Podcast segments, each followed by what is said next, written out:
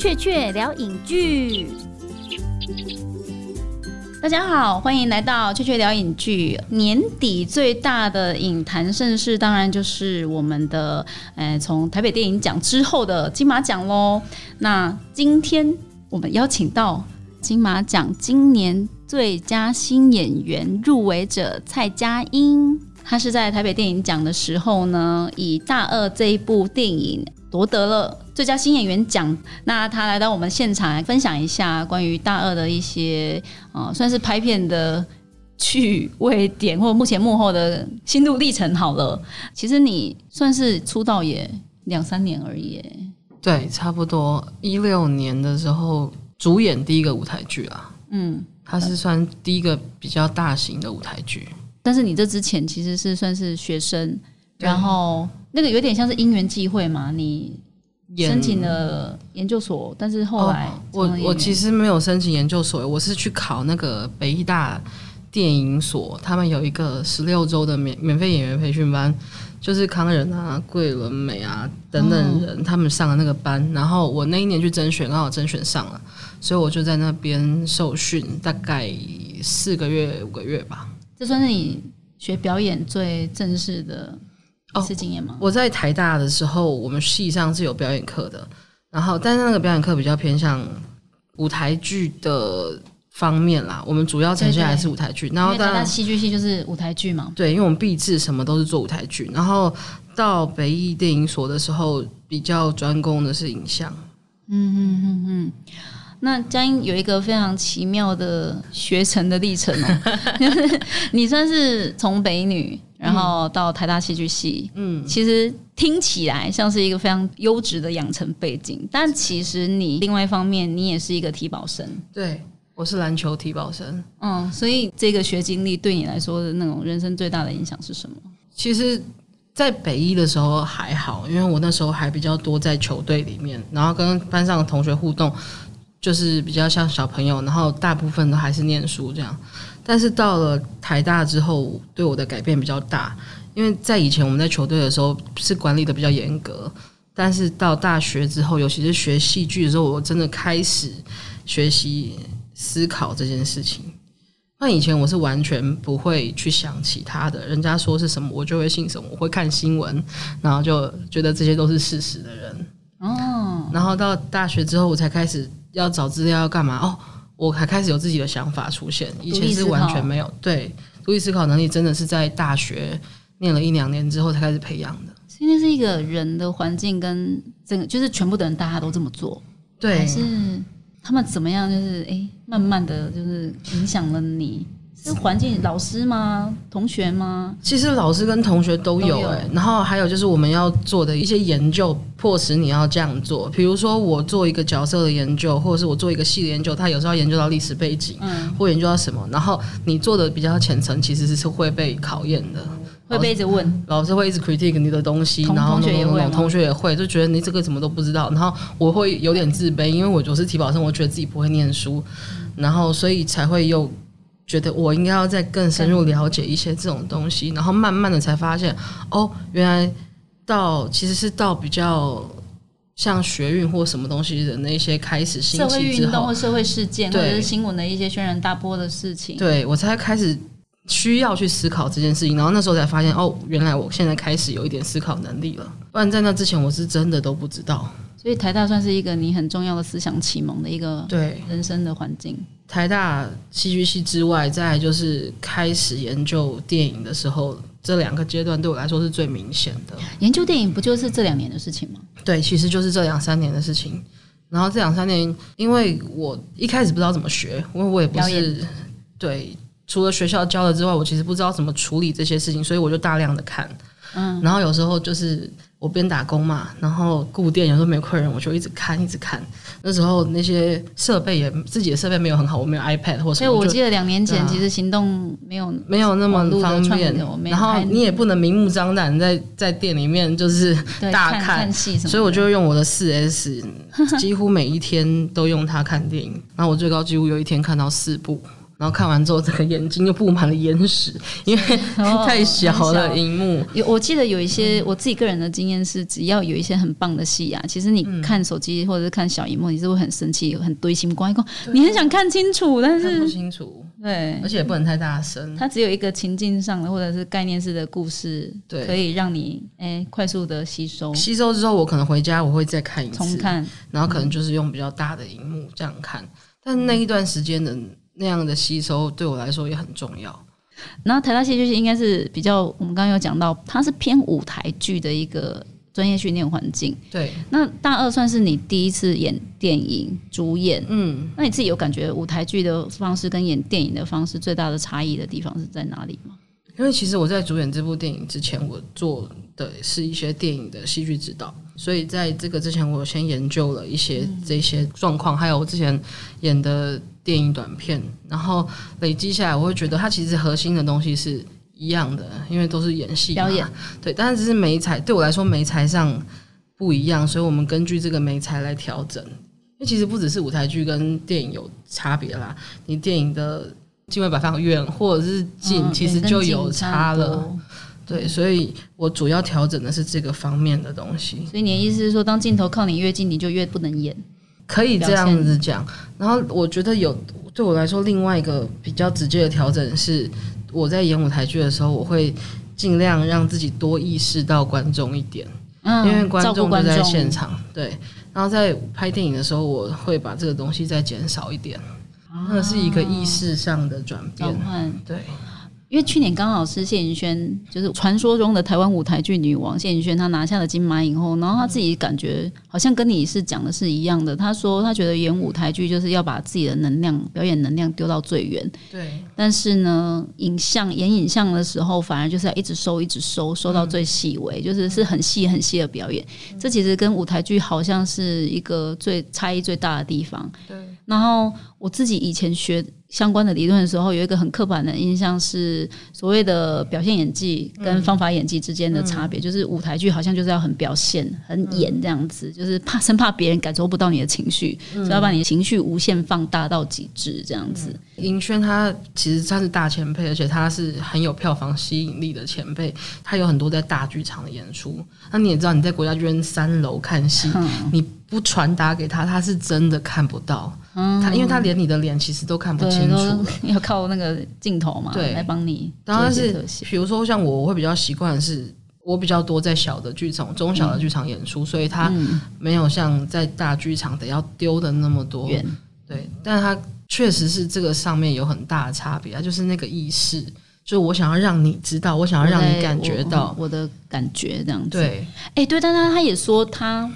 反而是比起大的剧场，他偏好的是中的剧场，对啊，也会比较可以跟整个场子里面的观众有感觉到那个连接。connection 会很直接而且很深，哦、就是他们他们的喜怒哀乐、笑笑哭、拍手都你都可以，或者是他们的氛围，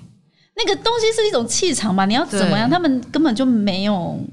呼吸吗？还是他们他其实观众他会有他的。一个集体的气氛会影响到演员，有时候你会知道他跟着你走，有时候会知道妙、那哦个，，很悬呢、对啊，舞台剧很有趣的地方就是在现场很悬，这这是一种能能量的交换嘛，就是原对原力的 metaphors be with you 的那个概念。有一点像这样子，因为因为通常观众没事也不会突然就是一直跟你 feedback 啊，不会对啊，但是你在剧场，它有一种连贯感，因为我就是两个小时多，我就把一个戏演完。但是我在不管电影或电视剧，它其实分割的剪接啊，这一场啊，那一场明天再来演啊、什么的。对，所以其实演剧场其实会蛮爽的。好，因为我们刚刚聊到其实是诶一个从舞台剧跳到。台湾电影圈几乎可以算是二零一九年横空出世在台湾影坛，然后 我就得奖了这样子，而且你知道巨力万军就是存在感非常磅礴，就是我的蔡佳颖，真的是横空出世，真的，因为其实我记得我自己其实参加了那么多年的电影展或电影奖啊，我我觉得我今年真的被你逗得很乐，就是哇，一直很很难忘怀，就是台湾的电影圈，然后出现很多很可爱的，我们私底下是称之为北影宝宝对，哦就是几个新演员入围的人，然后每个人都好可爱，然后。在后台那种互动，就是你会几乎就是我我当下我记得我都快哭了，我就想哇清流，就就很欢乐，就是很真心的爱表演，然后聊起来也几乎没有任何的欧包。呃，就是你们这五个哎、入围了台北电影奖的最佳新演员奖的这几个，就是你可以分享一下你从得知自己入围，然后哎参加整个台北电影奖，然后有改变你的人生吗？因为我自己是觉得哎、我有被你们触动到了。当然，第一个我交了很多的朋友，就是真的很像港台的感觉。港台同跑的，就是对，因为我们真的，比如说是像今年台北电影节，我们有我们会一起入围一个奖项，然后金马也许有机会在一起入围一个奖项，但这个之后，除了我跟李梦以外，我们是没有机会再在一个同一个奖项碰到的。为什么你跟李梦怡华可以？因为我们两个是女生啊，所以如果我们之后有机会，我们一直演下去，我们搞不好哪天也入围其他的女演员或者是女配项。角什么的？对啊，但男生是真的哦碰不到。同竞赛的概念哦。对，哦但是就是这一次之后，我们之后跟男生可能真的就遇不到了，哎，对，所以我们就觉得一起很好玩因为我大学念了九年，所以我当学姐当的很习惯了。嗯，所以看到他们，他们年纪都大部分比我小，可原跟我比较接近而已，所以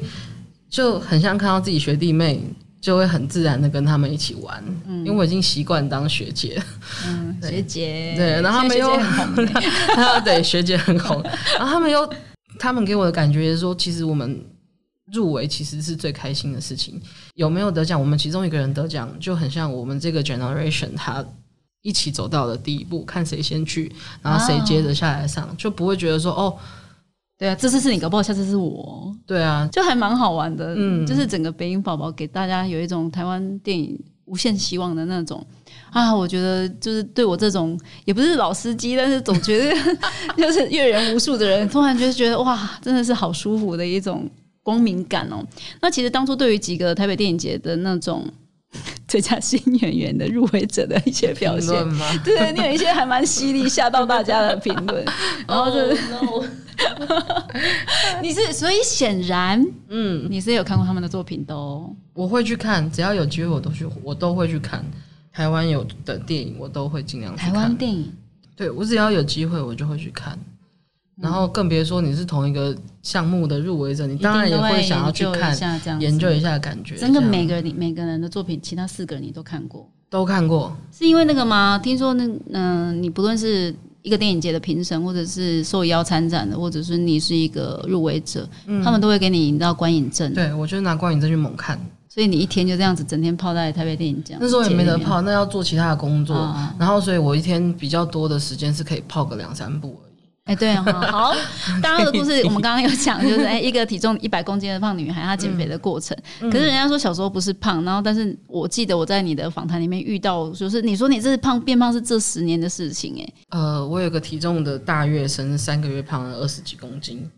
所以嗯那个三个月就晋升了一个你的人。生的重量级的那个概念，从轻量变重量那样。对，那怎么会有这种很巨大的改变？我那时候因为高中刚毕业，然后考上大学，然后其实很茫然，因为我是体保生，我觉得我不会念书啊。那我上台大，你进台大，噔噔，对，，然后我当然都说啊，期中考怎么办？我死定了。嗯，然后我那时候很害怕，然后我的车子什么的都被偷了，就发生一些事情，让我觉得说，那我先休学好了，因为我怕一进去就休，我进去到期中考的时候就休学了，因为我根本不到两个月。不到两个月，因为我怕就是我我真的不知道怎么面对期中考，而且我从来没有那么自由过。以前在球队都被绑得对，因很死，为球队算是一个蛮铁的纪律的，在管小孩子的地方。没错。然后我也第一次拥有这么多自己的时间，然后打工。其实这个世界对我来说突然太多东西了，然后我车子又被偷了，我的谋生工具没有了，就变成说我要打工很麻烦，所以我那时候就决定说休学一年，先去赚钱，然后赚到钱之后我再回来念书，然后结果休学一年赚不够，又再休一年，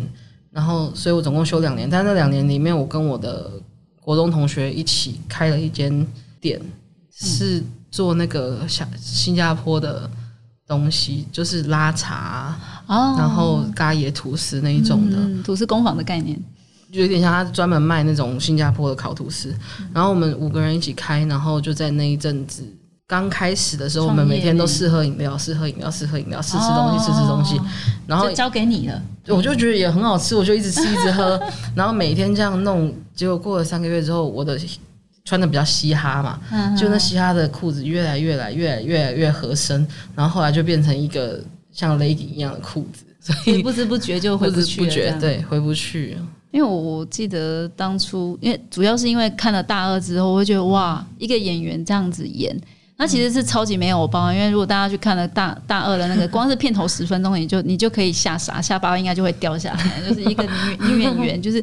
呃，我觉得整部片你让我感觉是越看越可爱，但是呢，你最丑的时候就是前面十分钟啦。嗯，可能是因为我们一开始观众对人的角色还没带入感情，嗯或者我相信导演一定有整你。对，一定有真的在片头的时候让大家看到你最无精打采，然后最狼狈，然后最对最胖的那个样子，嗯就是无所不用其极的就筹划一个小女孩这样子。嗯，然后哎、慢慢的你开始认同了这个女孩之后，哎、其实你会发现那个佳音还蛮漂亮的，而且越看越漂亮这样子。大家会说就是台湾版的瑞贝尔威尔森的概念这样子。哦，在电影里面你也蛮幽默的，那所以在大二里面我就想，哎、后来看了电影之后又看到你本人，我发现，哎、你真的是还蛮幽默的，就很开心，就是每次看到你都会被逗笑。然后我就突然想到，对大二的导演谢佩鲁也有说过类似自己曾经变胖的时候，就想说，好，那我变得好笑一点好了，让。这个就是在做 social 的时候，好像没有那么尴尬，然后被接受度也高，这样子变成一个与人相处的一个护身符的概念。那你觉得你是因为变胖才变好笑，还是本来就这么幽默？我觉得我是本来就很幽默，但是我以前只是在别人面前没有办法放松，所以我只跟很熟的人有有办法有这样的互动你。也是慢熟的人哦。对，我是慢熟，原本是慢很慢熟的人，所以我只有在他们面前其实可以很好笑、很有趣这样。然后回到不熟的人面前，或者是没那么熟的人面前，我就没有办法这样子开心的过生活。但是到这两年，我对于这件事情比较接受，我觉得可以很大方的放松，然后我就会开始 有一些比较比较比较比较不客气的行为，之后就人好像有变得对大家来说，我变得更幽默。哎呦，是爆笑等级，就是之前可能就是微微一笑这样子，然后现在是那种爆笑，所以不是因为胖这件事情改变你的人格特质，但是我觉得胖一定也还是对我的幽默感有有帮助啦。然后大家就会觉得你勾追吗？是这样吗？没有，我很我我很阴沉的，我是一个啊很、以是一个很阴沉的胖子啊。我很阴沉，而且我以前不穿黑色以外的衣服，然后我会穿着蓝白拖在跟短裤在路上晃来晃去。那就是真的是大二的片头，对，而且我可能更糟哦。哇，好 surprise 哦，对啊，就跟金凯瑞那些喜剧演员是一样的，那时候是比较颓废，就其实私底下大家都是很阴沉的，你也知道，嗯，就即便你要你现在有一个喜剧演员的形象了，本职那个东西本是我是本职原本是阴沉，然后后来慢慢的改变调。回来了，对，因为以前都觉得为什么我这么拍美啊，嗯，嗯这样改变体质，对，然后后来改变体质，然后我男朋友一直提醒我说，因为他也有看到访纲嘛，他一直提醒我说，他对我的幽默感有非常非常大的影响，这是他引以为傲的地方。哎呦，这么好笑哦！嗯但他让我确实是对对自己的认同有比以前好很多。善意的眼光越来越多，就是他们也不是善意或什么，他就是觉得你就是就是因为你知道普通人，对啊，因为你在台大戏剧系这个全世界最 open minded 的世界里面，嗯，大家就觉得你就是你，你该要的样子就是这样，我也管不了你，啊而且你该骂就骂，嗯，啊就是做不好，就是关于专业的领域或者是该做的事情没做好再来讨论。对，但是如果以个人生理的或思想的，或者是身体的所有的，我们彼此知道自己是什么时候是在开玩笑，什么时候是在、在讨论正经事这样子。对，那你觉得女生这个性别有在社会里面承受更多？哎，你的胖瘦被要求的那种指责或者是规范吗？就是说你就好，你生完小孩有没有被？有啊有啊有对啊啊！就是大家每次大二里面有一句，呃，应该是说导演说的啊、导演他自己在说，每次逢年过节的时候，你在跟亲戚聚会的时候呢，你总是会遇到一个状况，就是大家是在关心你的身体的胖瘦，但是其他同时可能是在伤害你的心灵的健康这样子。然后我自己有一个类似的经验，但是我我也已经不置可否，因为他他们通常都是会这样子。大家的问候语以前可能是假爸喂，嗯，那后来你生了小孩之后，就是啊，你生了小孩怎么都没变胖，或者怎么样，你就知道说说话就是你还要把它当当恭维啊，谢谢谢谢谢谢，你知道就很 gay 白，就是哦，其实明明就是有变胖，但是他们可能就是要安慰你或干嘛，对，对，或者总之就是你就会开始感觉哦，这个社会就是要充斥着一堆唯心之论，然后大家在比比矫情的，或者是在比，就是把身体拿来当问候。你你也许你本人觉得这件事情根本不重要，嗯，但是会因为他们一再的提醒之后，你突然发现说，哎，其实有哎，那他这么讲，我我是不是要注意一下？很微妙的那种。弦外之音，你根本原本没想到，老公也不在意，小朋友也很喜欢抓着妈妈的肉肉这样。但别人一讲，你就突然间觉得说，我好像犯了什么错一样。嗯，我没变胖也是错，我变胖了，好像又有人要告诉我没关系什么的。但只是按你刚生完小孩嘛，难免嘛，对啊，变大啊，正常啊，什么之类的。那你干嘛讲？你都知道正常了。因为我们最近在做的舞台剧是比较以前农业年代的，所以我们真的有一个。有一句台词是说，以前大家的问候都是假爸爸，对。然后原因是因为那个时候大家要吃饱，其实已经已经很困难了，所以有没有吃饱是很重要的事情，而且你有吃饱其实是很幸福的事情，事情活下去的一个。所以表示那个时候大家会拿出来讲的第一个东西，就是大家最关心的东西。现在可能也是，因为他们人家不会问你说你赚多少钱。虽然说关心这个啦，但是他又在某个程度上不能讲。然后身材这个东西，其实好像是在一个可被容许讨论、可被容许讨论。然后大家其实也很在意。然后这跟社群媒体的发达也有一定的关系，因为大家就看到你的照片，看到你的什么，然后某个程度上也也可以说看到你制造的假象，然后再看到你本人就会。对于这个落差，你本人比照片漂亮，或者是你怎么本人比照片瘦啊，什么之类，总之就拿来当做一个，不管是跟别人比，然后现在也要开始跟自己比，就觉得他也不是祝福啊，现在。嗯，我发现谢谢佩武导演这个是一个很奇妙的导演呢，因为那我第一次看到他的戏是他拍了《十年台湾》里面小贾宝宝的那个，又是吃的，又是讲 对，然后后来主角变成同婚的那个，就是一对同志这样子。嗯，然后那时候他就跟我说，我就说，哎，你在这电影里面其实很悲观的，因为就是小孩子没有未来了，大家都不生小孩，可是你对一件事情很乐观，就是同婚。嗯。而且还让他们就是从配角变主角这样子，然后他就很笑得很灿烂的跟我说，他觉得这件事情是一定会发生的。然后隔年哦，就台湾就同婚就过了。我就想说，哎，这是仙姑吗？还是怎么样？那后来我就发现说，哎，其其实佳音觉得大二这个故事，他想要传达的那个最重要的，像是像去年我们讲十年台湾导演拍的东西，哎，我发现同婚这个议题，嗯之外，你觉得大二这个电影里面？它最严肃的一个社会议题，所要阐述的是什么？我觉得它会稍微比虾饺再抽象一点点。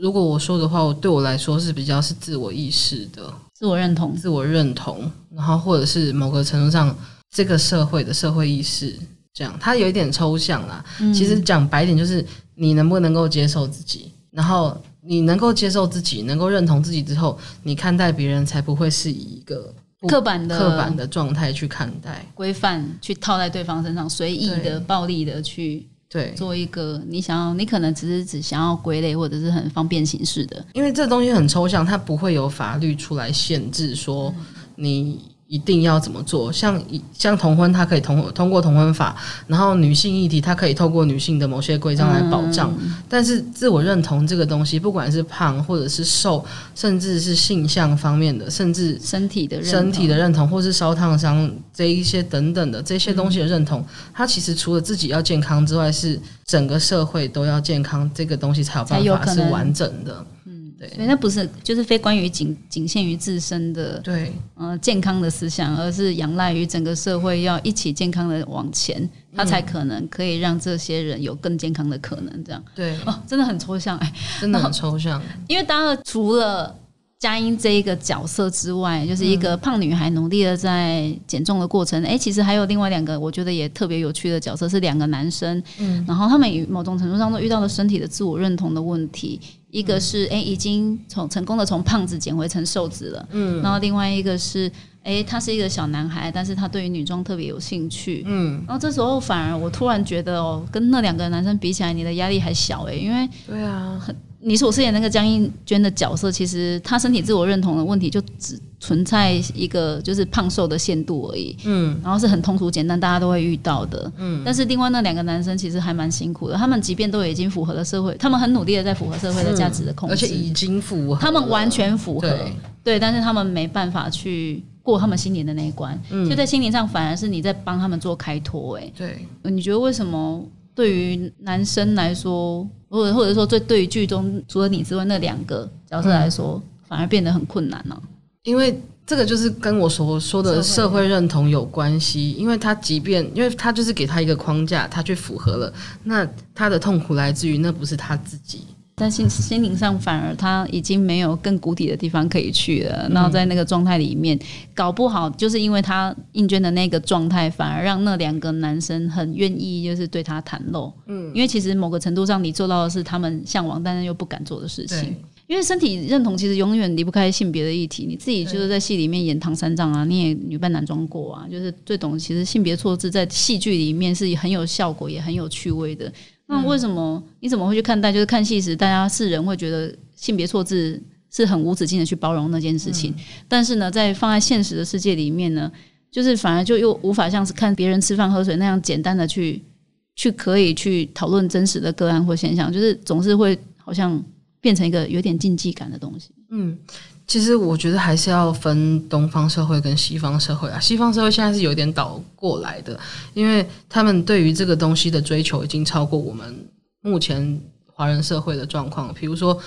像如果说他们让女生去演一个变性人，在西方社会是很容易被谴责的，就是大部分。的西方社会认为你应该要让变性人自己去演变性人，你不应该让一个女生。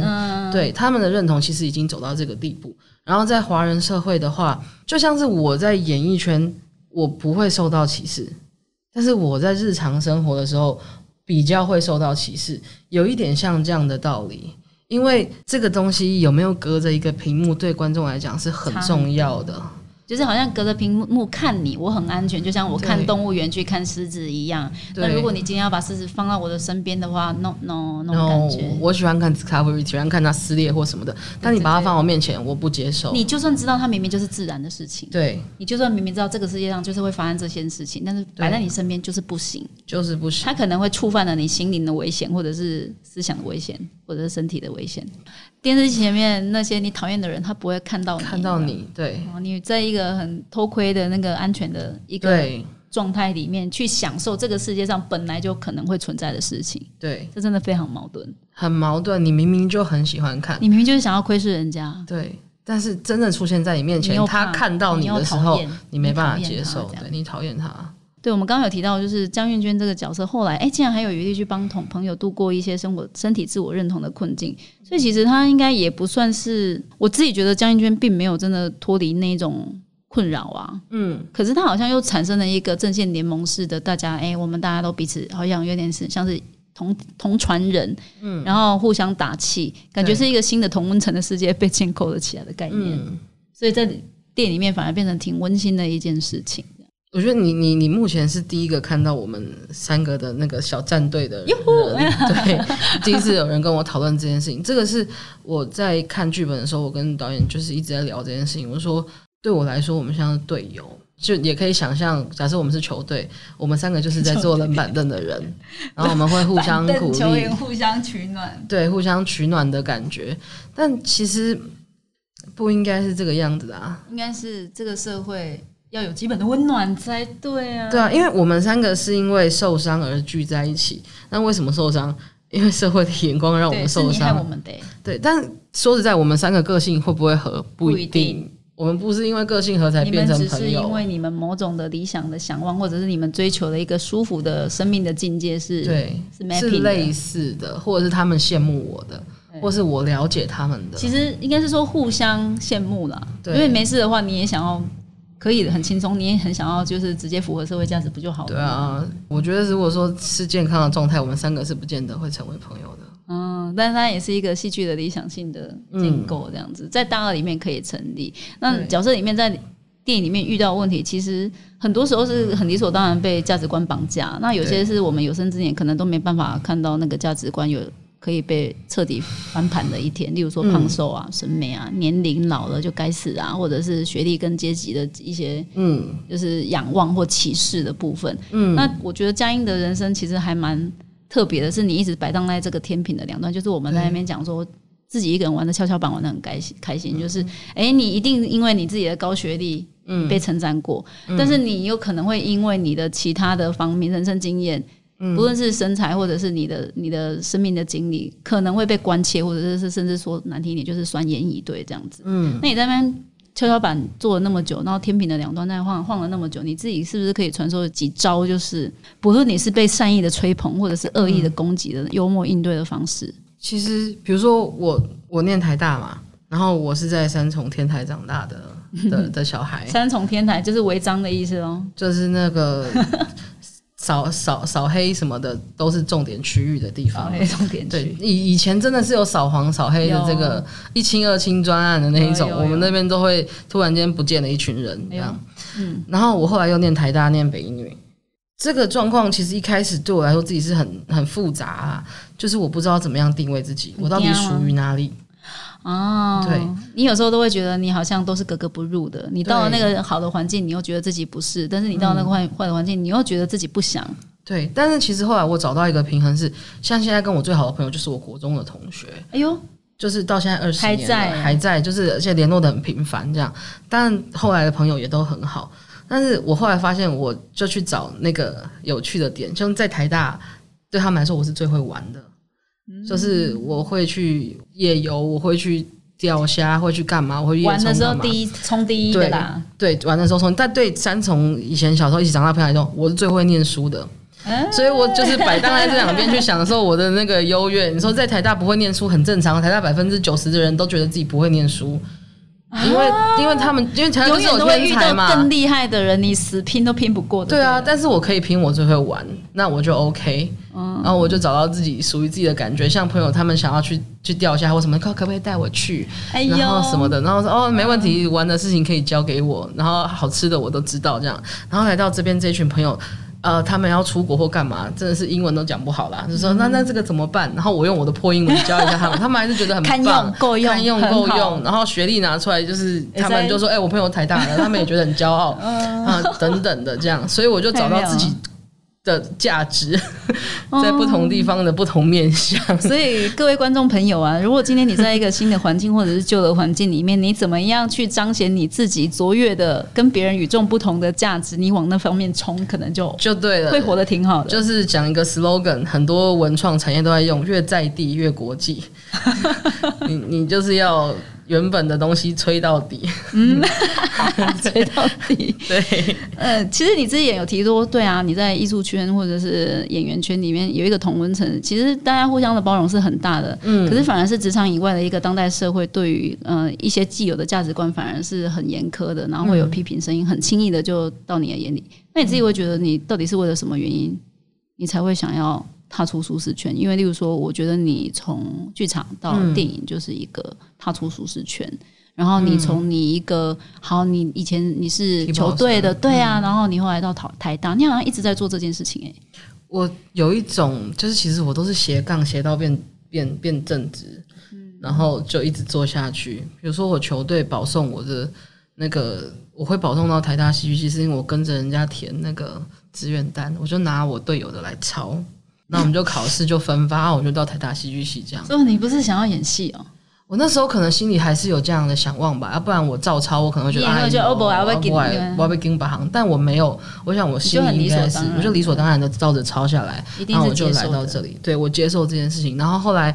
剧场演，然后你都会，其实那个时候会去北艺大电影所，是因为我想要，因为离开学校你还是有不安感，你会想要觉得自己是不够不够好，想要多受一点训练，然后又没钱。所以就是找不用钱的都去这样子，然后我就去，因为它免费。然后你想学，对，我想学东西，对，我就去了。然后因缘机会之下，就是会比较多接触到电影方面的知识。然后我就开始觉得，哎，我我我很喜欢电影，哎。然后回去我回想到小时候，我在家里我不是看卡通，我在家里都是看电影，所以很多港片的台词我是可以完全背出来。你是电视儿童看电影的那？我是看电视儿童，可是我不看卡通。你问我卡通什么的，我我是谁是谁，我是不认识的。但是你问我九零年代的港片，我全部几乎都可以讲出来。所以，我所以你是有一个电影梦的。我小时候有，可是我后来去打球之后，我就不晓得这件事情曾经存在过这样子。对，但他又某个程度上把我引导回去。其实我本来就很喜欢电影。那一般就是我我我遇过有真的台大戏剧系的人。念了一两年之后，决定说不行啊，这不是因为舞台剧嘛，台大戏剧系讲的是舞台剧的专业真比较多训练，是舞台剧。对，所以有些人会因为这样啊就 quit 掉，然后就直接想说我应该要去，我想要去拍片，我就要去去别的路，但是你没有你，星啊，这样。对对对对，啊那但是你没有，你就你就我就念完了。嘿呀、这样你还蛮能。我那时候真的不懂，我是去了，也不觉得自己会有机会演电影，然后是去到北医大电影所的训练之后，才觉得说，哎、我好像有机会拍哦。不论是幕前幕后，幕后、幕后其实幕后我是我是从来没有想认真想过，但目前的话，在台大你会觉得自己好像没有门路，然后去到北医大之后，哦，好像有一点线可以接起来的感觉，因为对对我来说，就是你有有戏演你就去演，不管是舞台剧或是电影，反正都是一个经验。都是一个经验，而且是是我喜欢的东西。没有，就是你一直在跳 出你的舒适圈，嗯，但是好像跳跳跳跳跳又跳到了一个你喜欢、你更舒适的地方。对本来是跳出舒适圈的，结果这样，哎、你就很哎蛮。舒服这样子，对真的哎，对，因为你其实也在不少的电影当过一些戏剧指导了，那嗯你也当过副导演啊，在大二里面是专心当一位演那你自己觉得你在拍片的时候会顺便教小朋友演戏，因为你跟一堆的小朋友相处，然后在片场你会使用导演或戏剧指导的思维去跟导演讨论任何拍戏的事吗？我在当演员的时候，我的基本原则是不指导任何演员，因为这不是我分内的事情啊。对我来讲，除非人家问，那可能说哦，可能也许可以怎么样，可以讨论。但是基本上我不会完全不会主动在做这件事情。唯一有一场是在厨房小朋友太失控了，我会出来管他一下 但是是秩序的管控，对，而不是导。你等一下就冲过来打我就好了，没关系，不用怕，你就打我像是这样的。但其他的我完全不会去指导。然后我确实是在研究角色上面，或者是一些选择上面，会把我另外一个专业拿过来使用。就是例如说选剧本，选剧本，然后大二的时候没有，嗯但是大二的是拍摄的过程当中有一些我我觉得哎、这个地方不妥，然后在跟导演讨论的时候，我会把一些你个人的想法，想法讲出来。我很不喜欢一种讨论，就是我觉得这个不行啦，那你也不讲哪个行，然后哦，我超讨厌这一种的，我非常讨厌这种，对然后我完全没有建设性的否定。对啊，我会真的跟导演讲说不行的原因是什么？比如说为什么我对啊，就是假设我拍跑步，然后我手上拿着水瓶，耳耳朵戴着耳机，然后毛巾挂在脖子上，我说实际上来讲，他不会这样子，因为你拿着水瓶跑步。是一个奇怪的行为。在，我在剧中有一场接单手接球的戏，这个其实已经说明了我对运动是有掌握力的，所以我的角色不太可能做这个选择，所以我会一个一个列出来，然后讨论出一个我们都可以接受的方案，这样子。所以那件事帮助角色性格的形塑。角色性格形塑，还有其实我在某一次的短片，我帮忙北大拍一个短片，然后那次的短片播映的时候，陆毅静陆姐有来看，然后刚好我们那个戏是做菜，要做意大利面，然后拍完的时候，陆姐就跟我说：“你切的全部都是小黄瓜跟红萝卜。”你告诉我哪一个系哪一个意大利面的主材料是小黄瓜跟红萝卜？然后那一次我真的觉得，哦，对，好细，对，其实我真的要得要注意到这么多，所以我后来在包括在拍大二的时候，很多做菜的场面啊或者等等的，然后做法其实我都会有一个大概，我再去现场或者是整理这些东西，因为那是我要做的事情。这些因为这是跟你人设有关的，今天对它可能会影响你的表演。或者是其实路人那个事情，另外提醒了我是我是一个演员，我不是应该沉浸在自己的情绪里面，我只是在这个地方做这件事情，所以这些东西我应该都要看在眼里的。哦这个对我来说是一个很重要的的建议啦，它包含了很多面向。就是变成说，不只是一个角色，并不只是你演的好不好，嗯，你的化妆行不行，对，而是你的行止坐卧，你所接触到的，你所应对到的所有的东西，都得配合你这个角色的存在，嗯，可以变成他的铁证这样子。对，其实每一个做的事情都是证据啊。你可不可以分享一下，就是你自己成为演员之后，你你有想说，哎、其实我觉得很快、哎，嗯，你受训完到现在也不过几年的光景了，你没想到自己有突然有这一天吗？非常走运的一个人啊，因为我也指导其他演员，我知道他们是怎么样在熬，熬这些事情，他们即便条件很好或什么的，有这个机会都很不容易。然后我不是条件很好的，但是我可以马上遇到一个很好的机会。其实我我觉得有积德啦，我不知要记道，得，就是有好好的过年有好好的对，就是其实对我来说是非常幸运的，嗯但是我也要坦白说，我是有认真的在准备自己。哦，嗯你说你上了台大戏剧系的那个 moment 开始真的认真讲，大概是三四年前开始，哦，在那之前我不知道在过什么日子啊。我说实在的，就是庸庸碌碌的求生存嘛。对我真的只是活下来，其他的事情我不是很在意。然后到三四年前才真的时候正视自己说，哦，我是想做这件事情的，那我要不要做？我要做就好好的做。我因为我妈过世之后，我在家里躺半年，我什么地方都不去都不干，我就每天买便利商店的东西吃，然后吃完了我的东西就有个大垃圾袋，有一区我就往那边丢，我不管，我就每天躺在那里看电视跟睡觉，不太出门。就很厌世哎、很厌世，因为我就觉得前前一段时间实在太累了，然后我就决定我要休息一下，然后那个休息下去之后，人就废掉了这样。然后过了半年，我真的有一天躺在我的单人床上面，然后我就这样坐起来，我说：“嗯，我我应该要开始演戏了。”然后那天我就走去学校，我就在我们那个戏馆走廊上面讲一句说：“哎，我要演戏哦，然后你们有什么 case 可以找我。”那从我讲那一句话开始，当然有些是没有钱的 case 啊，但是从我讲那句话开始，我基本上我就一直有戏了。然后那时候我还没有受过任何训练，我不知道我自己有没有可能做到这件事情。但是从我做起来的那个瞬间，我就觉得，嗯，我可以做到很多事情。好奇妙。那其实相对你的存在也是一种蓝海市场的重新被开拓哎、对吧？有，应该也是有，因为一定有很多角色其实是非你不可的。有可能呢、因为我黄尚和是我的大学学长嘛，学长即便我跟他其实没有真的遇到，但他那时候有一部电影回来，就是你的今天我的我的明天哇，这么久以前，那么久以，前，然后他有回学校去演讲，对陈明导演郎导演的，他回校回校去演讲，然后大就就很风光嘛，因为我们第一次东林的邓来对啊嘛，第一次比比赛邓来，有一个学长主演电影，然后什么什哎么，然后我们就大家都跑去听那个他的讲座，这样，然后讲完之后，学长就走出来嘛，然后我就我也不知道干嘛，我想我好像想要演戏，那我就跟在他后面看看，我然后我就拉一下他，我说学长，我问你一个问题哦，那个到底怎么样可以靠演戏活下来呀、然后其实那时候我只是想要知道，说我怎么样可以赚到我的生活费，我该怎么样什么的。然后想演戏，可是那天学长就跟我讲了很多，他就突然间讲说，你就怎么样怎么样做，然后怎样的，然后有会某一天开始会有人为你量身定做你的剧本，然后你去演绎，然后可以怎么样怎么样。然后我现场就听傻了，我想说，呃，我没有想那么多、欸，预言性质哎，好可怕。对啊，很酷。所以那时候我听完之后，我就说，哦。嗯，学长好像没有回答到我的问题，不过没关系，我还是会记得。然后我就记在脑子里，然后我就继续做我的事嘛，该学的东西学，然后该练习的练习。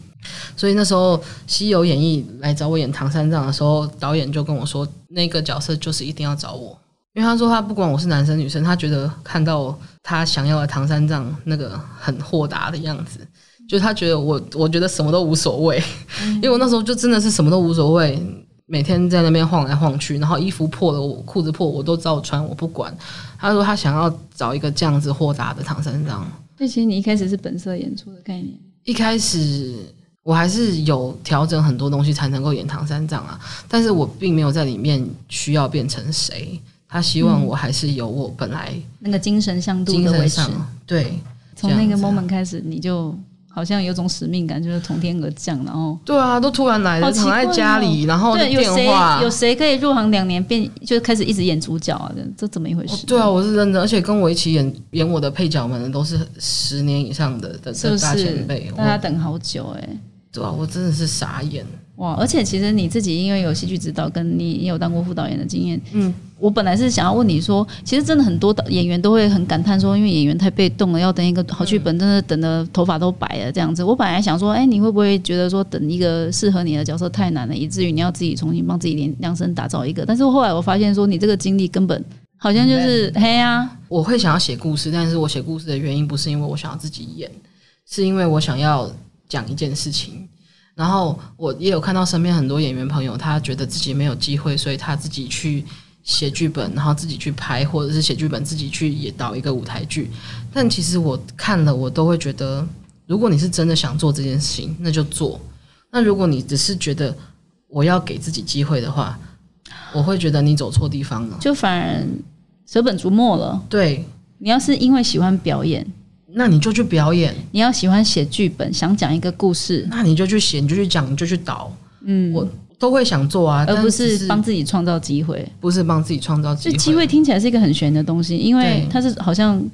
更大的悬悬念是从天上掉下来的比较多的，嗯，然后你要把自己准备好。重点是把自己准备好，因为我觉得在这个年代啊，就是自媒体或者是自媒体哦，我没有自自媒体，但是因为对啊，我可以理解，是是是是这么发达年代，然后网络盛行，然后跟十几二十年前比起来，你要怀才不遇的可能性太太低了，了对，所以真的是要好好把自己准备好，而不是分心的去做其他事情。我也有我的学生，他跑去拍一个东西，打一个东西，然后觉得自己想要找一点事情做，然后我就让他去做，做完后我就臭骂他，你觉得有比较好吗？浑浑噩噩的，然后你就浪费了几个月在做这件事情，然后不是自己想要的东，西而。且那是宝贵的青春时光。对啊，这几个月你可以有多少进步？好，那我们再问蔡佳音最后一个问题，就是我很好奇，就是像你这样子的演员，你自己应该还是会有一些很想要合作的导演或者是女导演吗？哦，其实如果说这次可以靠近金马的话，我最想要遇到的当然是李安导演，因为我就是一路也没有一路吧，我就是这几年其实一直在看他的东西，然后觉得可以跟他合作，一定会是一个很特别的体验。如果我有机会遇到他本人，我也会抓着他跟他讲。对，然后嗯，当然赵德义导演的东西也是很有趣，然后还有最近很多新导演，然后我也觉得许汉华导演的东西很有趣，然后张杰张艾嘉张杰的东西，就是我我我我很喜欢就人性面探讨比较多的导演的东西，就故事本身不不需要有什么大起大落的戏剧性的煽情，都没关系而，是他在抓取人性的提炼度上面要有对，跳出来柿之愈合导演的的的的电影，当然也是。虽然说我还是觉得他有时候的做了一点嘛。每一部感觉不一样啦，但是大部分是很棒的。对我来说，我希望我这个工作可以从事到像像一个职志一样，是一个一辈子的事情。所以我觉得就一步一步一步一步走，然后希望可我我有一个觉得很很厉害的演员是树木希林小姐。啊，哎、你是我们节本节目第二个提到她的女艺人，对，因为演员对，但但有很多影后很厉害啊，嗯，张曼玉，然后可能舒淇，他每个人都有自己特色很的特色真的是很值得佩服的地方。张曼玉她可以演以前很多很好笑的港片，她也可以演王家卫，舒淇也是，她可以演健忘村，可以演很多片，她也可以演侯孝贤导演的电影。对我来说，这个都是非常值得敬佩的地方，然后也是我很想要嗯尝试，也觉得自己可以，也许可以做到的事情。